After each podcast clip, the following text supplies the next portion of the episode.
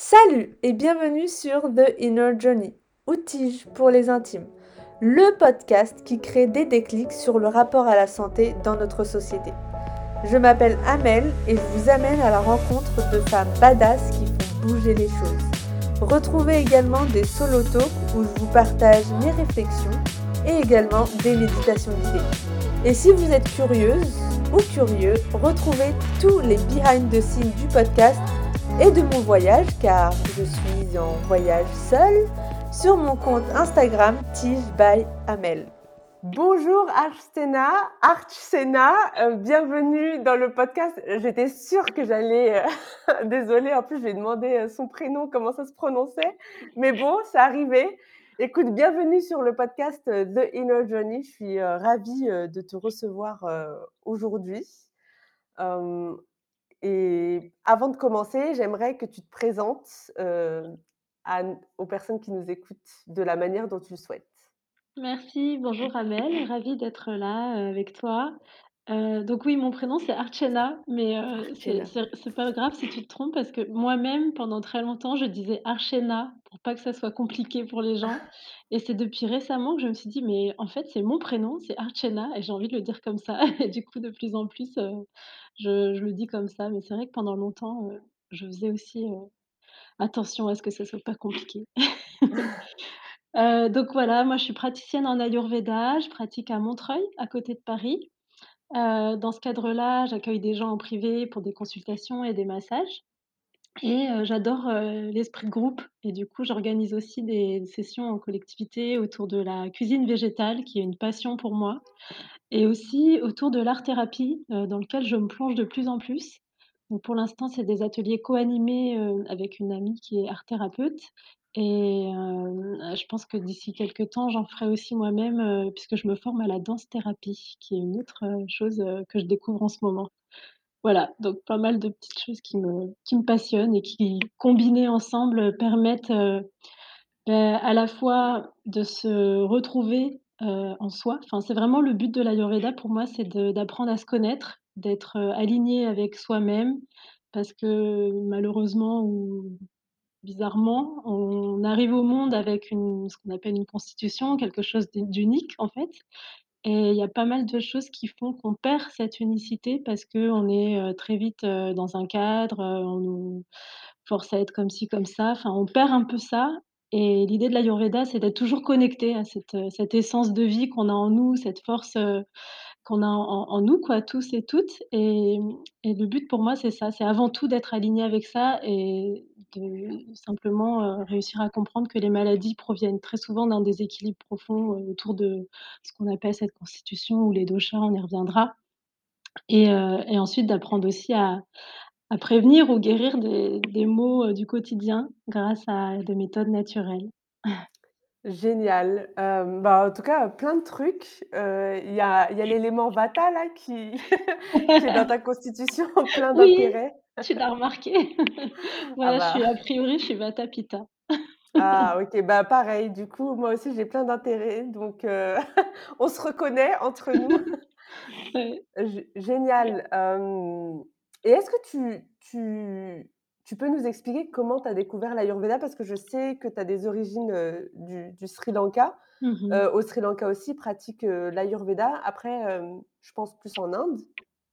Mais du coup, est-ce que tu peux nous nous raconter, Ouais, voilà, effectivement, l'ayurveda, c'est la médecine traditionnelle indienne qui est pratiquée depuis plus de 5000 ans, en fait, dans les cultures, de l'Inde, du Sri Lanka et des pays, autour. Enfin, je pense que c'est aussi développé un peu en Malaisie, au Singapour et cetera et effectivement, moi, j'ai un background familial, autour de cette, pratique puisque ma grand-mère, elle était guérisseuse ayurvédique au Sri Lanka, dans son village. Donc les gens venaient la voir, pour certains maux particuliers parce qu'elle était vraiment experte, autour de la jaunisse ou de problèmes de peau, circulation et cetera. Donc elle avait ses petites plantes dans son jardin, elle faisait ses mixtures et les gens venaient pour ça et malheureusement, avec la guerre, moi, je l'ai pas connue puisque je suis née en France, j'ai grandi ici, heu, j'y suis allée que 2 fois pendant les la période de la guerre qui a duré plus de 30 ans. Donc je l'ai vue, vraiment sur la fin, avant qu'elle nous quitte et c'était assez incroyable parce que j'avais 16 ans et je me souviens qu'elle me parlait de ça. Ça me titillait un peu, mais à l'époque, j'étais un peu dans une démarche de je sais pas, de rébellion adolescente, on va dire. Et j'étais un petit peu plus, a attirée par tout ce qui était autour de moi, heu, voilà, le mode de vie occidental, on va dire. Et mes racines, elles étaient pas encore trop enfin, j'avais un peu du mal à me reconnecter à tout ça. Et c'est beaucoup plus tard, en allant en Inde en 2015, heu, où j'ai été reconfrontée à à cette pratique puisque j'ai pris un cours de cuisine. Au début, je c'est ma passion pour la cuisine qui m'a un peu emmenée par là et La porte d'entrée. ouais, exactement et là, ça m'a fait un déclic, en fait. Je me suis dit: «Mais ces connaissances-là» enfin, la personne, c'était un un praticien ayurvédique, heu, qui qui nous faisait le cours et heu et je me suis dit: «Mais il y a tellement de trucs in intéressants dans ce qu'il dit» et heu, j'ai commencé à acheter des bouquins là-bas. J'ai passé, 3 à 6 mois, dans dans ces régions et en fait, ça m'a ouais, ça m'a complètement ré reconnectée à tout ça et je me suis plongée à fond et après en rentrant en France, heu, ça voilà, ça a continué. Je me je je me suis inscrite à une formation, heu, pour devenir thérapeute et de fil en aiguille, me voilà aujourd'hui. Génial. Bah, en fait, hem, moi, ça me rappelle que la première fois que j'ai découvert, l'Ayurveda, c'était au Sri Lanka. C'était Ah une de mes collègues. En fait, j'avais les cils des yeux qui qui partaient. Je sais pas pourquoi et elle m'a dit: «Ah, viens, il y a un centre ayurvédique à côté, j'ai envie de voir, heu, est-ce que c'est bon et tout?» et au final, heu, je lui ai dit: «Bah, OK, ça doit être des plantes, vite fait comme ça» et au final, il m'avait donné un truc de curcuma et autres et ça avait super bien marché et mais bon, après, c'est que 2 ans, 3 ans après que non, 2 ans après que j'ai découvert, vraiment l'Ayurveda. Mais moi, c'était plus, Mmh. heu, l'aspect psychologique qui m'intéressait Mmh. Et du coup, toi, c'était plus, l'alimentation et Oui. aujourd'hui, comment tu combines les 2, heu, l'Ayurveda dans tes ateliers? Enfin, c'est l'alimentation végétale vraiment, du coup?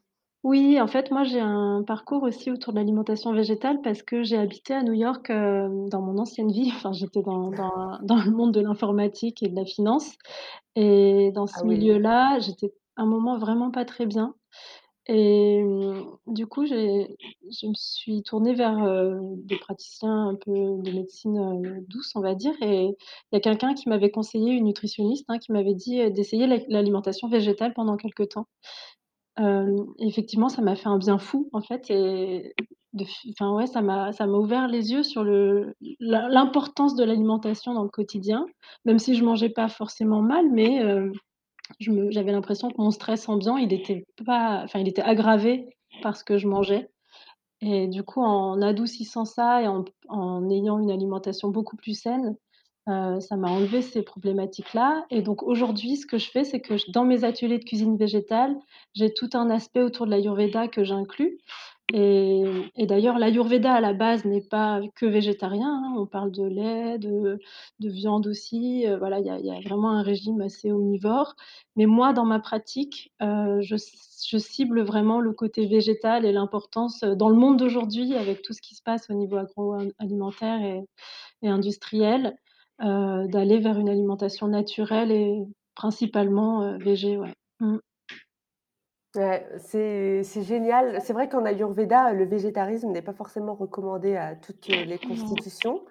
Donc c'est important en fait, de pas suivre des tendances et de vraiment, Ouais. heu, Oui et d'ailleurs vraiment dans se mes connaître. Pardon, dans mes consultations, c'est vraiment du cas par cas. Quand je vois qu'il y a des gens, heu, qui pour qui c'est trop compliqué d'arrêter la viande, enfin je je peux pas les forcer, tu vois? C'est pas quelque chose Mmh. qui est dans mon dans ma pratique. C'est plus de conseiller de réduire ou suivant les les problématiques, je vais adresser ça. Mais une personne qui a pas de problème au niveau digestif, je n'a n'aborderai pas, heu, la Ouais cuisine végétale forcément à tous les coups. Mais c'est plus dans mes ateliers que là, heu, je je m'éclate, quoi.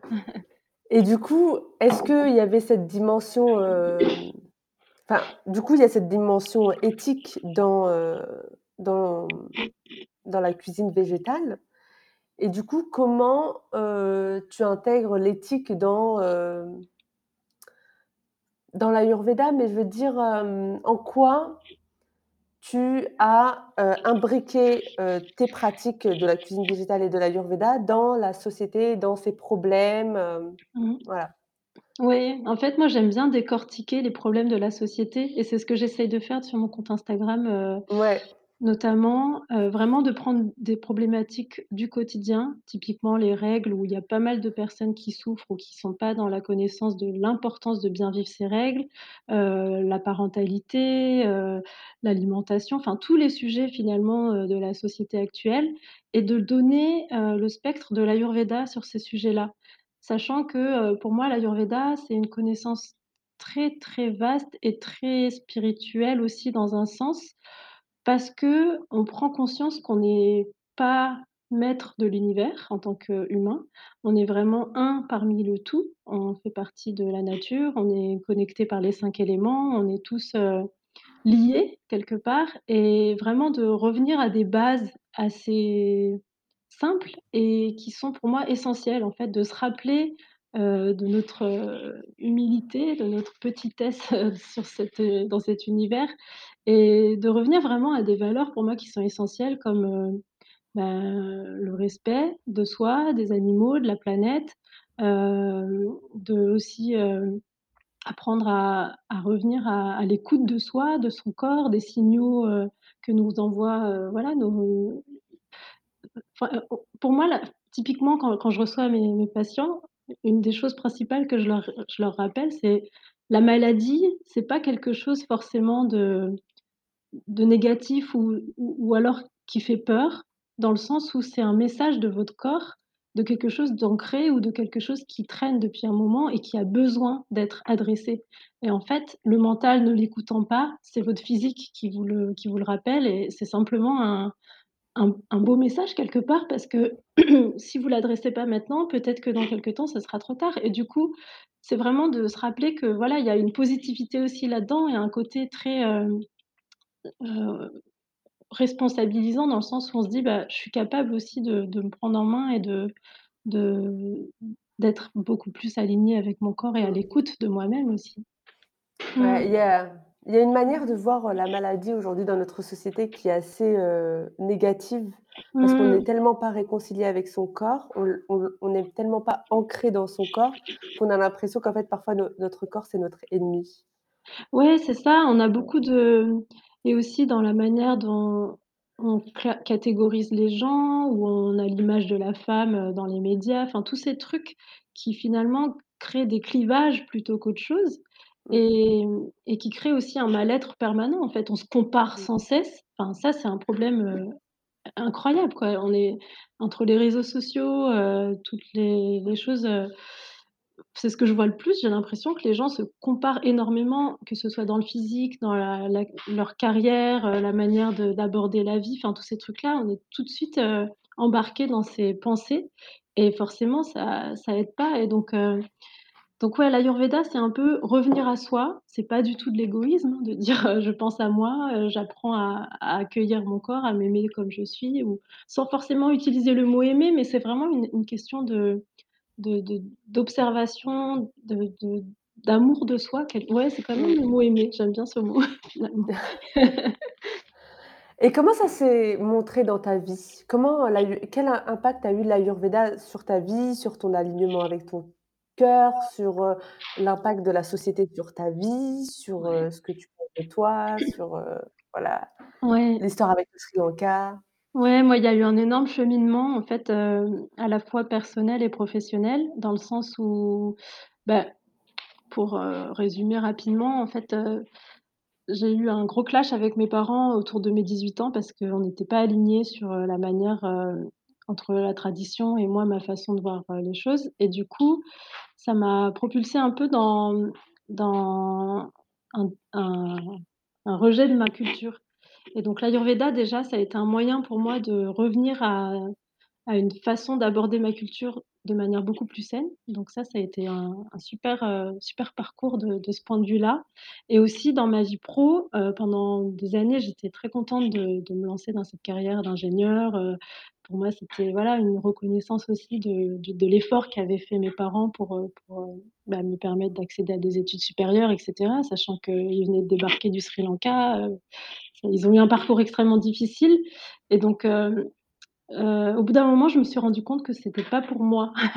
Dans le sens où être enfermée dans un bureau, heu, toute une journée à faire, heu des choses pour une société, capitaliste et cetera. Je j'en pouvais plus, tout simplement et j'ai senti qu'il fallait que je sorte de ça, donc j'ai pris une année sabbatique et c'est là que je suis partie en Inde, que j'ai commencé à découvrir, la méditation, vraiment un retour à moi-même et une grosse claque aussi parce que c'est c'est un truc qui me travaille beaucoup de se dire que quand on voyage, effectivement, on découvre des paysages, des gens, des trucs géniaux et en même temps, on se redécouvre soi-même avant tout. C'est vraiment un voyage intérieur pour moi qui a eu lieu et quand l'Ayurveda est arrivé sur ce chemin, parce que c'est pendant ce voyage-là que l'Ayurveda est aussi, heu, apparu de manière très très ouais, très hem, heu, forte, Heu, ça m'a ça m'a beaucoup réconciliée avec moi, avec, heu, où j'en suis, qu'est-ce que j'ai envie de faire et qui je suis, tout simplement. Je pense que c'est vraiment ce qui m'a qui m'a libérée de me dire, heu: «Finalement, tout ce qui s'est passé dans ma vie, c'est pas c'est pas anodin et je vais vers ce chemin qui est juste me re me me remettre, dans dans mon être, essentiel et dans dans la personne que j'ai envie d'être jusqu'à la fin de ma vie, quoi». Mmh. C'est un, un mélange entre l'Est et l'Ouest. Ouais, complètement. Ah ouais, ouais, c'est vraiment un truc, heu De de vraiment allier, heu, tout ce qui est tout ce qui est bénéfique dans les 2 mondes, quoi. Mmh. Mmh.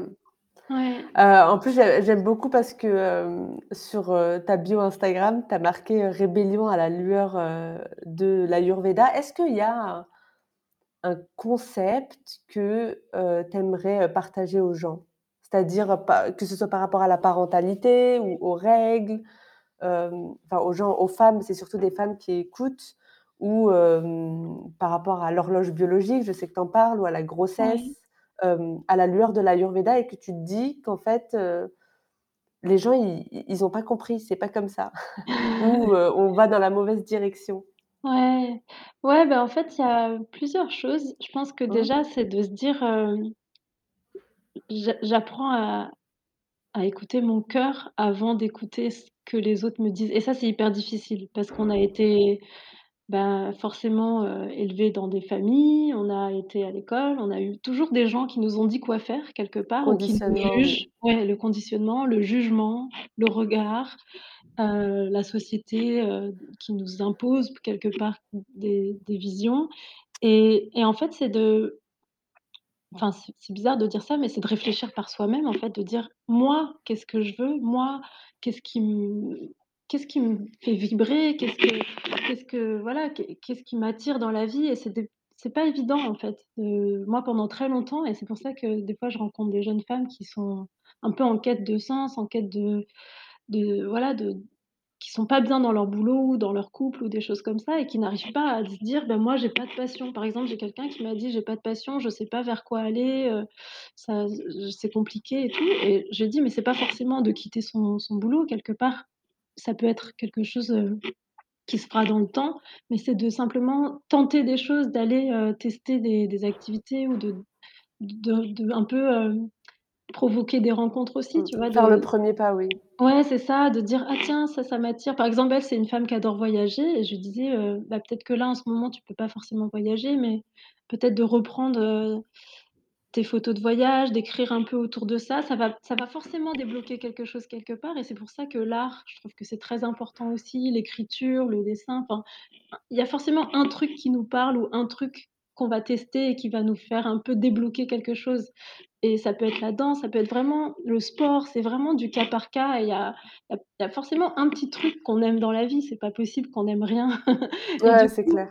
du coup, l'idée, c'est de creuser ces choses-là et d'arriver à à à à s'aligner avec soi-même de plus en plus pour justement, sans se mettre la pression, débloquer un petit peu des des ouais, des barrières qu'on se met ou que les autres nous ont mises pour être de plus en plus, de d'aller entendre ce message profond et moi, ça a mis du temps, hein, pour que je sache, vers quelle voie aller. Au début, je pensais que ce serait la cuisine, du coup, je commençais à faire des ateliers et cetera. Puis je me suis rendu compte que ça me nourrissait pas complètement. Enfin, il y a eu tout un cheminement sur plusieurs années et et pareil, quand j'ai quitté mon boulot au début, bah, voilà, au niveau du couple, je savais pas ce que je voulais et cetera et ça a mis beaucoup de temps aussi pour que je m'aligne par rapport à cette vision-là et maintenant que je suis maman, ben c'est quelque chose que je dis aussi aux gens, c'est que ça, c'est quelque chose que j'ai voulu pendant très longtemps. Je pensais que j'avais vraiment la fibre maternelle, que c'était un truc, heu, qui allait être inné et en fait, c'est hyper difficile la vie de parent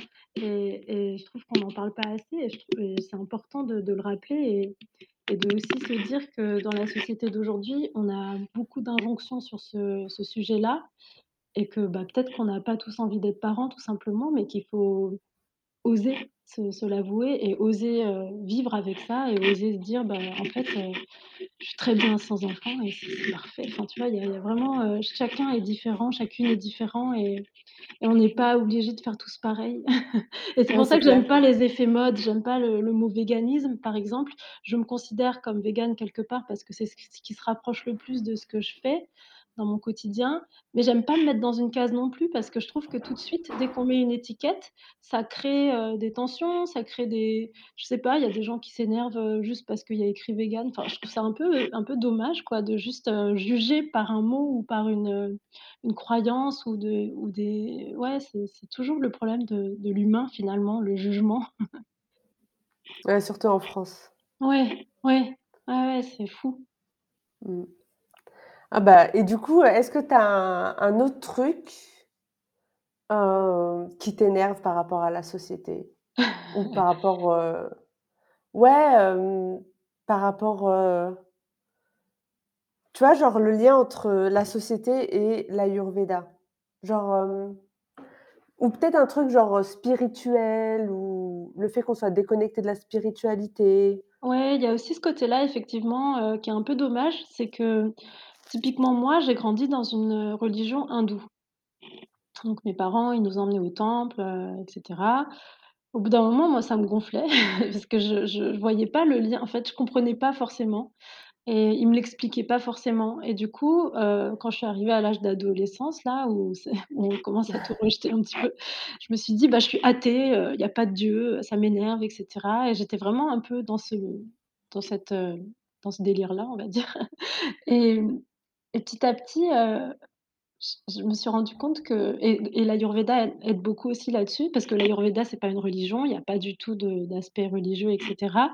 Mais par contre, il y a ce qu'on appelle une grande, hem, un grand pendant, heu, philosophique et spirituel, dans lequel la notion de Dieu, finalement, c'est simplement de se dire qu'il y a y a forcément une, une force qui nous qui nous ulit unit tous. C'est pas possible autrement, on se serait pas là, quoi, tout simplement et c'est d'arriver à se reconnecter à ça et à cette, heu, cette puissance que moi j'appelle l'univers, que certains appellent Dieu, d'autres, heu, par des noms et de reconnaître ça, tout simplement, parce que le fait de rejeter complètement le mot spiritualité, la tous ces toutes ces choses qui sont pour moi de l'ordre de l'invisible aussi et du subtil, c'est quelque part, heu, ne pas comprendre la vie et c'est je le dis, heu, un peu fat fatalement comme ça, mais c'est vraiment ça pour moi, c'est de si on vit que dans le matériel et dans dans le voilà, le la manière, heu,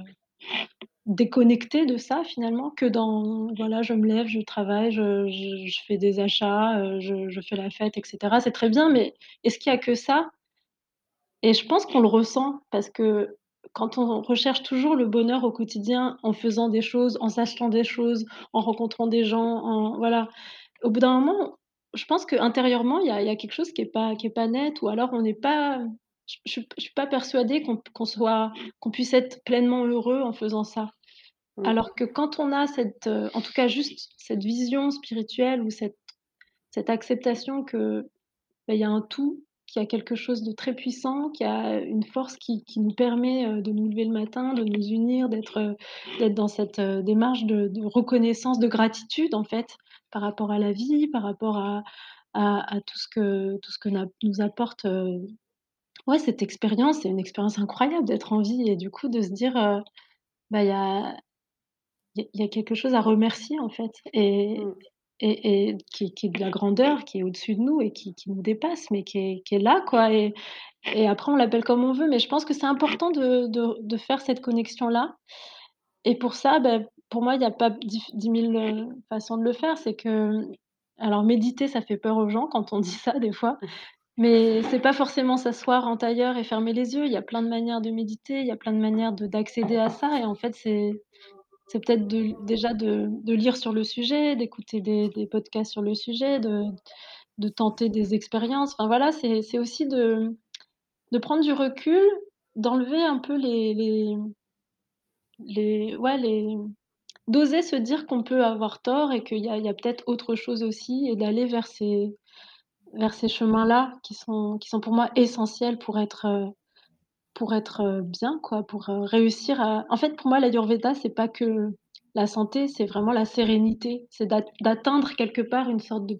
de de paix intérieure et de de manière d'aborder la vie qui qui ne mène pas au au déclin trop rapidement parce que est-ce que, heu, on arrive au monde, heu, enfin, je sais pas je sais pas, enfin, je saurais pas dire là tout de suite le pourquoi du comment, mais mais c'est de d'honorer cette chance d'être là et de dire: «Ben, en fait, heu, moi j'ai envie de le vivre pleinement et et et et aligné avec moi et avec cette, heu, cette cette spiritualité en moi». Sans avoir meur peur du mot, heu, sans avoir peur du mot spiritualité parce qu'il fait peur Mmh. aussi à beaucoup de gens. Ouais, il fait peur et je trouve de moins en moins, depuis, le début, de la crise, covid.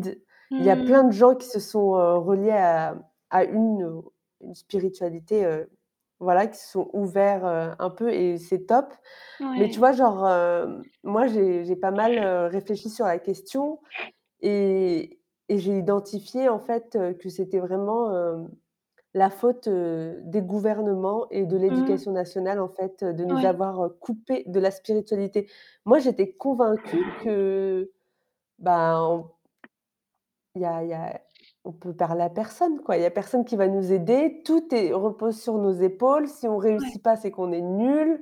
ouais. Hem et vraiment, c'est une c'était une grosse, heu, souffrance. Mmh. Ouais, je suis Alors qu'en d'accord fait avec ouais. toi. Ouais, ouais, c'est vrai que très vite on est on est catégorisés, heu, on nous dit de faire c enfin à l'école, hein, tout simplement. On est on est le bon ou le mauvais, le premier, le dernier, enfin on est classifiés Mmh. et en fait tout ce système-là, il est à revoir. Enfin moi je je j'aimerais tellement que qu'on arrête, qu'on arrête ça quoi, qu'il y ait plus de classement, que les gens ils soient juste, heu, voilà, heu Motivés dans ce qu'ils sont. En fait, c'est Mmh. vraiment d'aller chercher, heu, chez les gens ce qu'ils ont en eux, parce qu'on a tous un truc en nous et c'est pas Mmh. possible, heu, de dire, heu: «Toi, tu es bon, toi, tu es mauvais». C'est pas c'est pas vrai, en fait et ça crée tout de suite un un mal-être depuis l'enfance et ça, ça continue après et en fait, on se retrouve, dans des sociétés où, bah, après, c'est aussi le le modèle capitaliste qui crée ça aussi. C'est de dire, «Bah, il y a des gens riches, il y a des gens pauvres et ça, c'est bien et ça, c'est pas bien» et et en fait, on on passe notre temps à diviser les gens. Et ça, ça me Mmh. ça me met hors de moi, en fait. Je me dis: «La société d'aujourd'hui, déjà, on on grandit dans un monde complètement individualiste parce que, bah, les gens ne vivent plus forcément ensemble ou n'ont plus, La famille a été cassée. proximité» ouais, c'est ça, il y a plus la proximité qu'on avait avant et et tout le monde est pris dans une sorte de de course, heu, vers je ne sais quoi, vers le la gloire, vers, heu, l'argent, vers, hem tous ces trucs qu'on nous impose aussi quelque part et en fait, cette manière de vivre-là, elle détruit l'humain plus qu'elle ne le nourrit et du coup, Mmh.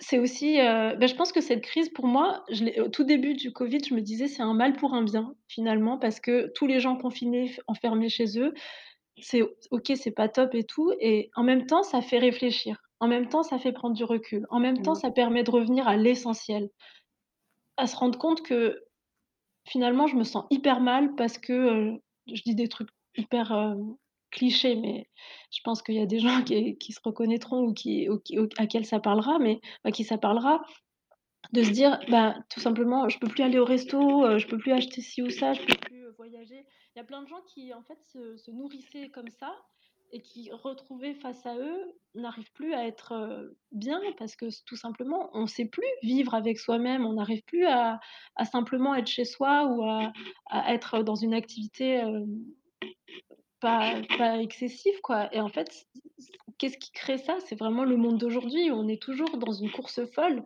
et on le voit bien, les gens ils ils les burn-out se multiplient, heu, les insomnies, le stress, heu, les maladies cardiovasculaires, enfin, je pense qu'il y en avait bien sûr dans le passé, mais on est bien conscient que là, c'est la cata quoi. Et du coup, les médecines ancestrales, elles sont des sources, heu, incroyables pour, se reconnecter à soi, se reconnecter à l'essentiel, à la simplicité, au bonheur simple de la vie, à l'impact d'une assiette, heu, avec un aliment des aliments qui sont colorés, des aliments qui sont vivants, des aliments qui sont frais, enfin vraiment ce rapport à la nature qu'on peut créer en étant chez soi quelque part aussi et de se rattacher aussi à nos proches, aux gens de manière beaucoup plus beaucoup plus vraie, tu vois? De dire, heu, bah, finalement, heu j'aime bien moi aussi parler, heu, aux gens de la vie de couple parce que souvent c'est un sujet qui revient et de dire: «Bah, finalement moi, grâce à l'ayurveda, je me rends compte que je suis comme ça». Par exemple, Vata Pitta, c'est vrai que j'aime bien bouger, j'aime bien faire des choses et tout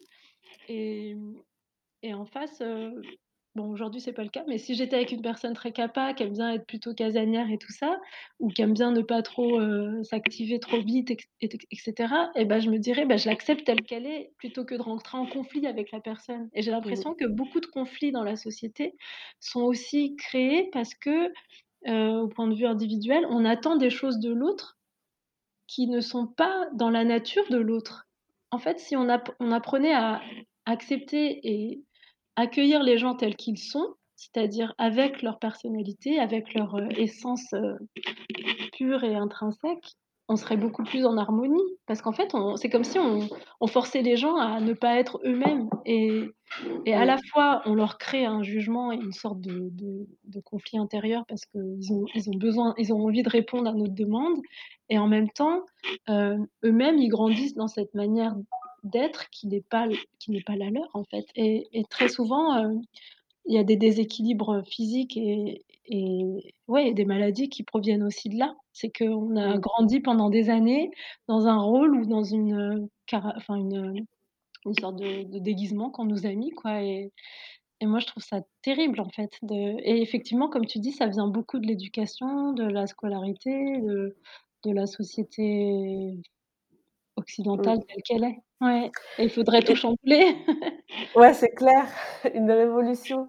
Oui. Mais du coup, ça ça me permet, heu, de te poser la question, heu, comment toi tu appréhendes ça avec, heu, ton petit garçon? Parce qu'il me semble que tu as un petit garçon. Oui, exactement. Bah, là, il a 2 ans et demi. Alors c'est vrai Ah. Il y a beaucoup de questionnements parce que bon, heu, là, il est dans une crèche Montessori parce que c'est le seul truc, heu, p qui se rapprochait à peu près de ce que moi je voulais qu'il vive. Mais en même temps, ça ça me questionne aussi parce que je me dis: «Bah, il est déconnecté un peu du monde réel». Il est dans une sorte de bulle avec, des gens Montessori. Est-ce que c'est le mieux? Est-ce qu'il devrait pas être, dans une école publique avec tout le monde pour se rendre compte que la vie, c'est ça quoi, la vie en société, la vie, en communauté en France et cetera et en même temps, j'ai pas envie qu'il soit dans ce truc, de classement et compagnie donc ouais, ça me pose énormément de questions. Et après je me dis: «Bah, moi j'essaye, au quotidien de vraiment, lui laisser» comment dire? J'aime bien cette, cette vision de me dire, je lui laisse vraiment la place, enfin j'essaye de ne pas brider son intuition, tu vois? C'est c'est quelque chose qui est hyper important pour moi dans le sens où moi je l'ai découvert tard, hein, dans ma vie, que j'avais vraiment eu, tous ces trucs qui étaient un petit peu, heu, enfouis et avaient pas, heu, que j'avais pas réussi à mettre, heu, à exprimer, plus tôt et du coup, je me dis, dès son plus jeune âge, je je je j'essaye au maximum de ne pas le juger, de ne pas le lui dire, bah, effectivement quand il y a un danger ou quoi, je lui dis: «C'est pas bien», mais c'est vraiment dans la manière de lui parler, dans la manière de le de le motiver, de le de le de le comment dire? De ouais, de vraiment le, ah, le féliciter et cetera. Où je me dis: «C'est important d'être à l'écoute de la personne qu'il est et d'arriver à à le laisser, hem, être entièrement et être dans son intuition d'en d'enfant quoi et de de célébrer ça avec lui de dire, heu, je je peux pas le brider». Par exemple, il adore, heu, faire de la peinture, des trucs comme ça, bah, je le laisse peindre un mur, je le laisse vraiment faire, heu, des trucs, assez et je me dis: «Bah, c'est rien, c'est le fera après». Enfin, c'est vraiment un truc où je me dis pas, heu, il est en train de mettre, de de de mettre, enfin de de foutre le bordel quoi, tu vois? Ouais, ouais, ouais. Donc ouais, j'essaye vraiment de, de ne pas trop le le brider, on va dire.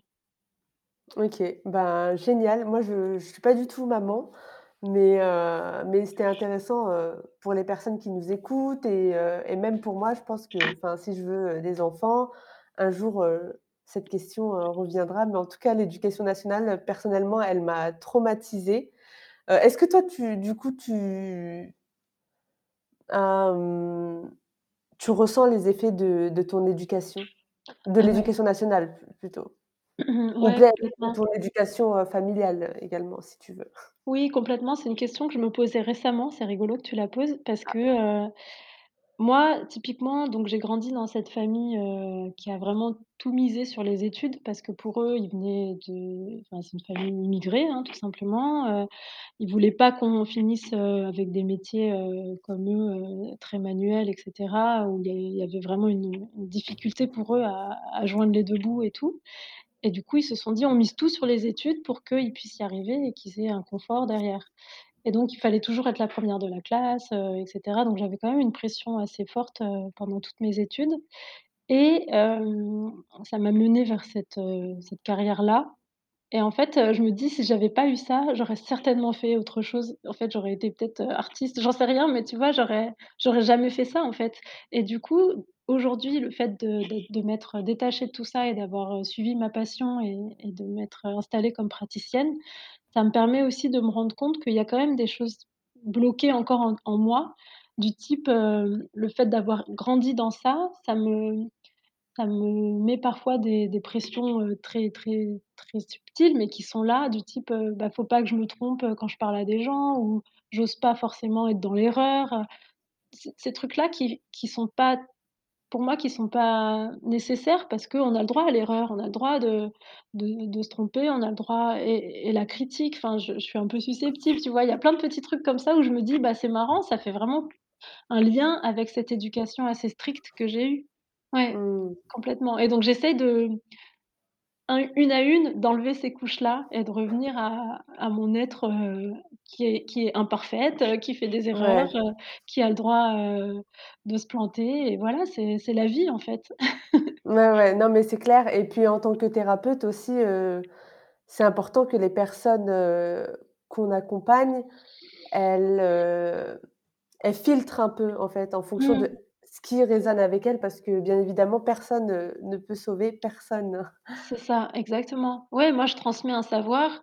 Après, heu, je peux pas, voilà, je peux pas faire plus et du coup, c'est c'est aux gens, effectivement, de de prendre ce qu'il y a à prendre et de me dire, heu: «Ou ça, ça me parle pas, ou ça, j'y arrive pas, ou est-ce que, heu, on peut creuser ce point-là?» non, mais c'est vraiment un Ouais. échange, ouais, ouais, complètement. Mmh. Ouais et j'ai une autre question, du coup, on va changer de sujet, c'est la méditation. Oui. Alors moi, j'ai commencé à méditer il y a presque 2 ans de manière quotidienne, donc je suis prof, heu, de yoga depuis, heu, 2018. Mais j'ai vraiment commencé à méditer en 2020 Mmh avec, mh. heu, le confinement, le 1er confinement.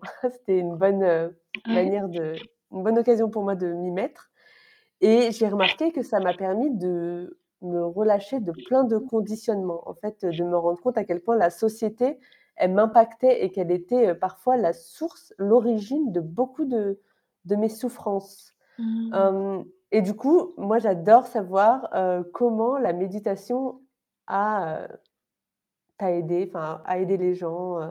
C'est c'est quoi ta ta qu'est-ce que c'est enfin, c'est quoi ton retour personnel sur la méditation? Ouais, moi, ça m'a fait ça, à partir du moment où j'ai commencé à méditer de manière, hem, assez assidue aussi, où je me suis un peu rendue compte que, hem, heu, déjà par rapport à mon corps, je crois que je me suis rendue compte que ça permettait vraiment de de créer de l'espace en moi-même.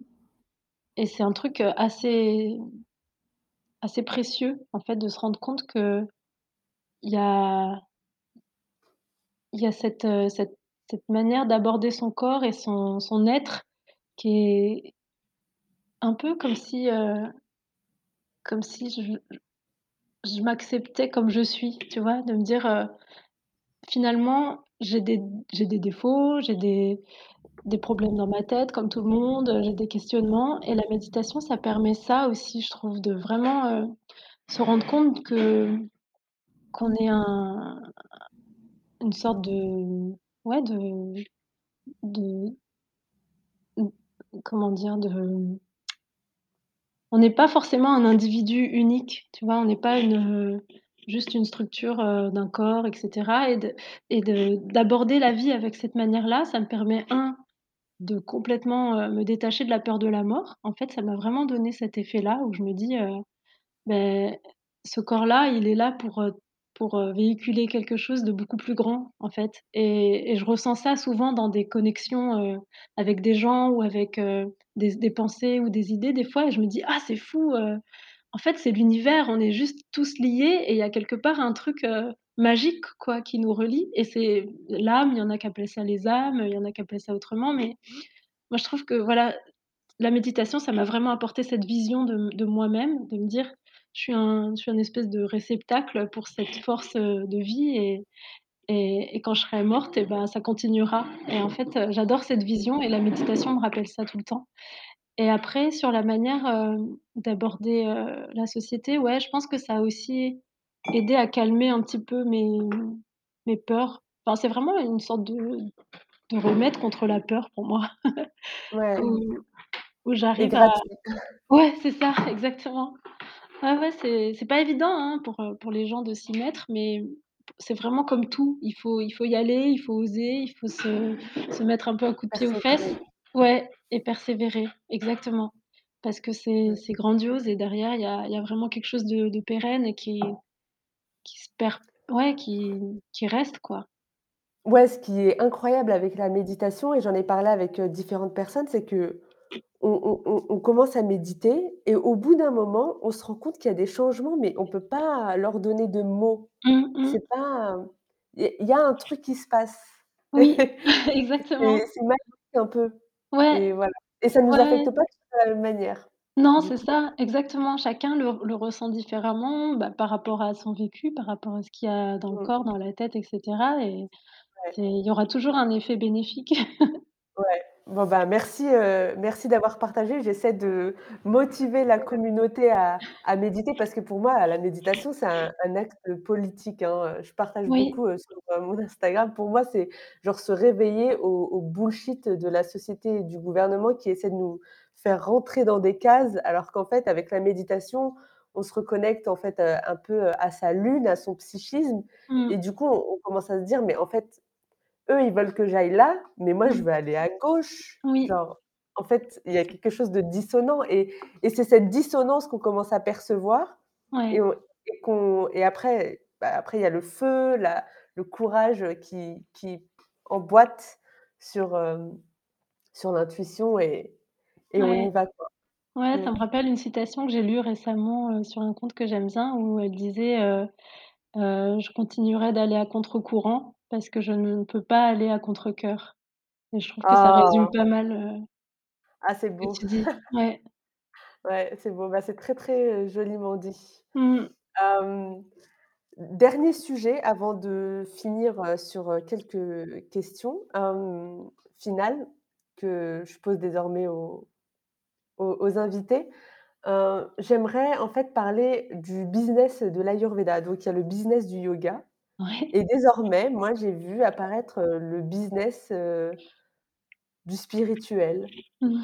et notamment du business de l'Ayurveda parce que j'ai vu, genre sur mon Facebook ou sur mon Insta, apparaître des des, des des posts sponsorisés de: «Oh, devenez praticien en Ayurveda en en 1 mois», et qu'est-ce que tu en penses de de cet engouement pour l'Ayurveda et et du fait qu'en fait, ça devienne de plus en plus trendy? C'est Mmh. bien, hein, bien évidemment, mais hem, mais bon, ça a ses effets pervers, évidemment, donc trendy en en occident. Ouais, bah, c'est Et surtout que tu as tu as a priori, heu, des ancêtres qui étaient, heu, liés, heu, à l'Ayurveda. Ouais, moi, ça me questionne beaucoup, tous ces sujets que qui vont un un peu dans le sens de l'appropriation culturelle, quelque part. Alors, à la fois, je suis très contente que ça se démocratise, que les gens s'y intéressent, que ça soit de plus en plus, hem, heu, accessible. Donc ça, c'est c'est super que les gens puissent connaître ça. Après, dans la manière de faire, c'est vraiment, heu, du bullshit parfois et ça me fait ça m'énerve, ça me ça me met hors de moi pour être honnête. Parce que, heu, je me rends compte que ça ne propage pas du tout, heu, l'authenticité et la profondeur de cette connaissance. Il y en a qui pensent que c'est juste, une manière de manger, d'autres que c'est un régime, d'autres que c'est simplement une philosophie. En fait, c'est rien de tout ça. C'est une médecine ancestrale, c'est quelque chose de l'ordre de la sagesse et c'est très, très profond et ça met des années, voire toute une vie pour, heu, Mmh. comprendre ce qu'est l'ayurveda, voire c'est pas assez en fait, heu, il y a tellement de textes classiques, heu, il y a tellement de choses magnifiques dans cette, connaissance-là qui sont complètement galvaudées aujourd'hui et je je comprends pas que des sociétés, puissent, créer des moi j'ai vu un truc qui m'a mis hors de moi aussi, c'est des ateliers, de management avec, heu, les doshas où les gens disent, heu: «Voilà, vous, vous êtes pitta, du coup ci et ça» et du coup ça, je trouve ça terrible, enfin je trouve ça complètement décalé de ce qu'est l'ayurveda. C'est un peu comme, heu, le yoga, Ouais.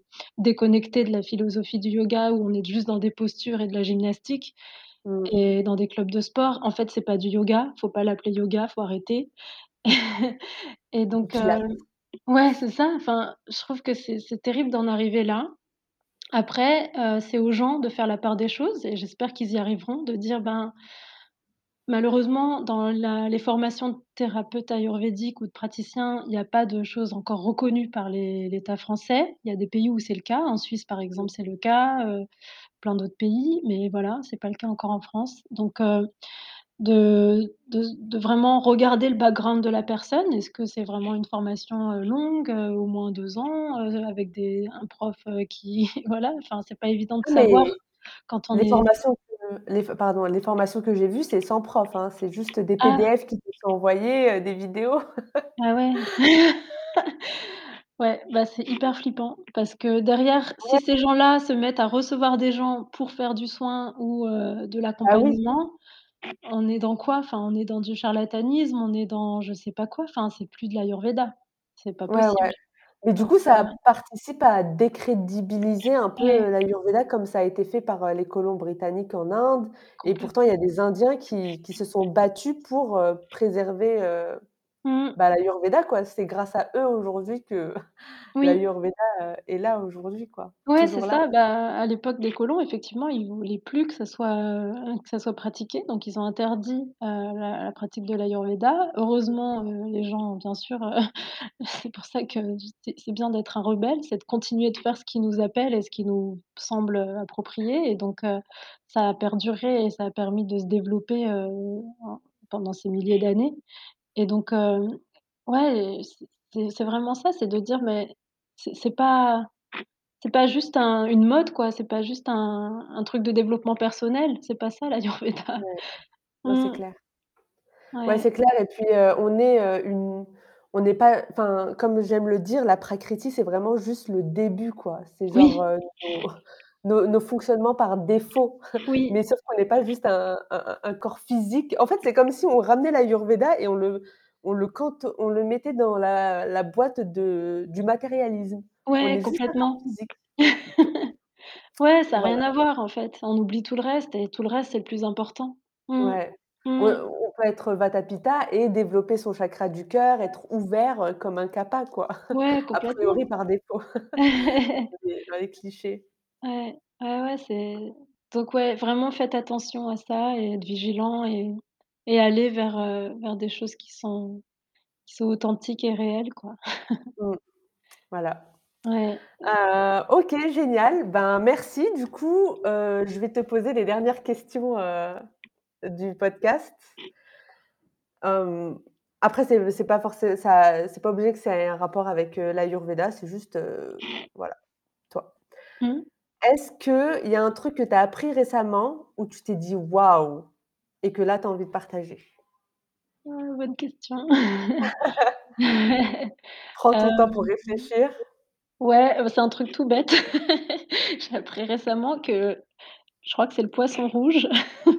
Alors je vais peut-être pas bien le dire, mais je crois que le poisson rouge, en fait, ils sont essentiellement des femmes, donc c'est des femelles et au bout d'un moment, quand la femelle la plus âgée n'est plus capable de faire des petits, elle se transforme en mâle et elle est capable ensuite de venir, hem, fertiliser les femelles et en fait, je trouve ça génial parce que je me dis que dans cette, heu, société où encore une fois on met des cases, heu, dans les genres, toute cette, cette lutte qu'il y a, autour du féminisme, et même entre les féministes, il y a des il y a des luttes maintenant, transphobes et cetera. De se rappeler qu'en fait, heu, l'humain c'est c'est un être vivant. C'est pas forcément un genre, c'est pas forcément ce que la société nous a inculqué, même si bien sûr, heu, homme-femme, il y avait quelque chose de biologique aussi, mais de sortir de ces trucs-là en fait et de dire: «Mais peut-être que c'est la science, peut-être que c'est vrai, peut-être que mais il y a peut-être aussi autre chose» et en fait, j'aime bien cette vision-là de me dire, heu: «Tout est possible». Génial. Bon, bah, c'est très très joliment, hem, heu, dit en tout cas et heu, montré via cette, heu, métaphore avec les poissons. Autre question, comment tu reprends le pouvoir sur, ta santé, que ce soit physique, mentale, émotionnelle, spirituelle? Est-ce que tu as des pratiques, des routines? Voilà, juste pour te faire du bien en fait dans cette société, traumatisante de sur tous les Mmh. niveaux. Ouais, ouais, ouais. Bah, moi, le truc, heu, essentiel que je fais maintenant, c'est, heu, m'accorder des vrais moments pour moi. Ce que je faisais pas forcément, heu, quand j'étais salariée ou quand j'étais jeune maman et cetera. C'est vraiment de me poser et limite de prendre un aprèm pour moi, pour, simplement lire un bouquin, prendre un thé, enfin vraiment des trucs très, très basiques, mais pour permettre à mon corps de de lever le pied, à mon mental, heu, de me faire des moments de vide parce que je trouve que c'est dans le vide que tout se crée aussi et c'est Mmh. important de de pas être tout le temps à fond et de de réussir Ouais, à fermer les yeux, sans dormir forcément, mais vraiment de de déconnecter. Ouais. mon portable, tout quoi. C'est génial parce que je suis en train de lire, heu, le livre, La la fin du monde moderne de René Guénon et justement il parle de la contemplation versus l'action et que Mmh. dans le monde oriental, il y a plus de contemplation que d'action, Mmh. alors qu'en fait dans le monde occidental, il y a de l'action, de l'action, de l'action et très peu, heu, de contemplation et en gros, c'est un peu, heu, ce que tu fais quoi, reprendre, heu, des moments, pour toi, contempler. oui, exactement, ouais. Mmh. Prochaine question, Avec quelle personnalité tu aimerais dîner? Tu as le droit jusqu'à 3 personnes, v OK. mortes ou vivantes, Ah ouais, dans alors toute, catégorie, heu, voilà. des des personnes réelles quoi, quand même. Bah, après ça peut être des personnages fictifs. C'est vraiment c'est libre, à toi, quoi. Mais il faudra expliquer. oui. Bah, déjà, j'aimerais bien ma grand-mère parce que je trouve que Ouais. je l'ai pas assez connue et en fait, c'est quelqu'un de à mon avis, qui a énormément à m'apporter et malheureusement, pas, je l'ai pas eu en physique, mais j'ai l'impression qu'elle fait quand même partie de moi, heu, parce qu'aujourd'hui, je suis un peu son chemin et et voilà, donc ça, c'est la première personne qui me vient en tête. Hem, après, dans les personnes, heu, peut-être un peu plus célèbres, j'ai une passion pour, heu, pour Alice Coffin. Je ne sais pas pourquoi, j'ai lu ses bouquins et heu, donc c'est une, heu, une journaliste, très très engagée sur les questions du du genre justement, hem, parce qu'elle est lesbienne et mmh et elle a beaucoup de de de choses à nous apprendre et j'aime beaucoup sa manière très Très clash cash de d'aborder les sujets et j'aimerais bien dîner avec elle. Et OK, puis et puis peut-être une je la troisième personne. Tu la connaissais pas? Ouais, bah, elle est pas, bah, je non. pense qu'elle qu'elle mérite, heu, d'être beaucoup plus connue et ouais, donc Elle est française? Oui, elle est française. Oui, oui. Ouais, elle a fait un Alice bouquin qui a été un peu, heu, un peu, un critiqué l'année dernière et et moi ça m'a enfin je pense que c'est via là que je l'ai connu et et j'ai beaucoup aimé ses discours et sa manière d'aborder les choses donc heu, ouais, j'aimerais bien dîner avec elle. Et après une troisième personne, pourquoi pas, hem, est-ce que j'invite un homme ou une femme? Hem, ben, je sais pas, peut-être toi? Ah! Oh là là, trop d'honneur. Non, mais non, pas moi, quelqu'un de de ouf. Ah de ouf! Hem, il y en a tellement.